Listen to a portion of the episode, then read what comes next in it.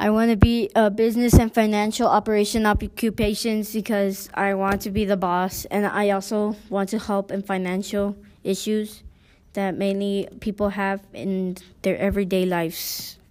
Well, one of the careers my mom wants me to do is being a chef because I cook really good and I like to help her out time.